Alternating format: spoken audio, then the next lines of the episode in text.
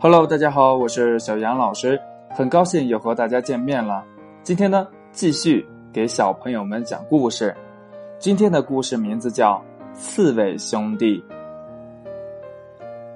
夜深了，月光把一些银灰洒落下来，西瓜地里静悄悄的，瓜棚里看瓜的张老汉抖擞了精神，警惕的注视着这里的一切。这几天呢。西瓜地里总是在少西瓜，他不得不多加提防。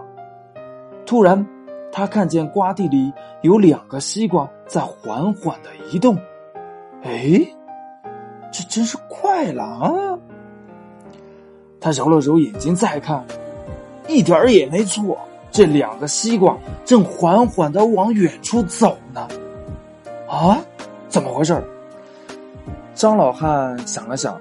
便胸有成竹的拎起了鱼叉，大步的追到了两个西瓜面前，大喝一声：“站住！”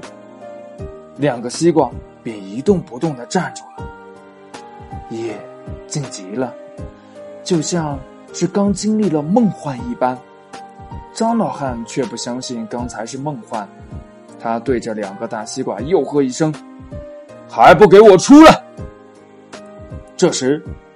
两个西瓜底下出来了刺猬兄弟，他们一个叫光光，另外一个叫华华。他俩都被吓得傻傻的，不知所措的看着张老汉。张老汉问：“你们为什么要做这样偷偷摸摸的事？不觉得羞愧吗？”光光脸红了，他低下头说：“我我们错了，我们错了，真是，真是对不起。”他的弟弟华华却有些不服气，说：“我们也没办法，肚子饿的不行了，我们总得吃东西吧。”张老汉说：“肚子饿了就该偷吗？你这是什么混账逻辑？”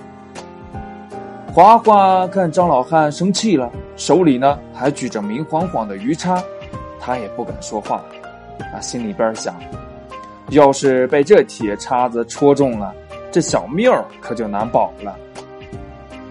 这时，张老汉放下了鱼叉，语气缓和了一些，说：“我愿意借西瓜给你们，但有个条件，你们必须和我来学种西瓜。”光光立刻就答应了，华华想了想呢，也答应了。张老汉就给刺猬兄弟十个大西瓜，一人五个。这兄弟俩呀，高兴极了。他们急急忙忙的把西瓜抬回了家。回到家里，华华说：“这老头也真够傻的，不送我们去警察局，却还给我们一人五个瓜。这瓜够我吃十几天的了。”光光却不同意弟弟的观点，说。这瓜是借给我们的，一定要还的。我觉得他是个好老头儿，心地善良，他一点儿也不傻。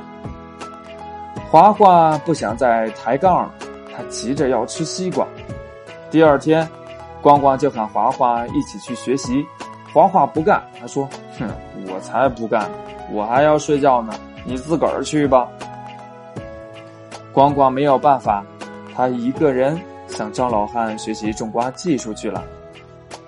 这张老汉呢，教的认真，刺猬光光学的也刻苦。光光啊，终于学会了全套的种瓜技术。时间过得飞快，一晃就是第二年了。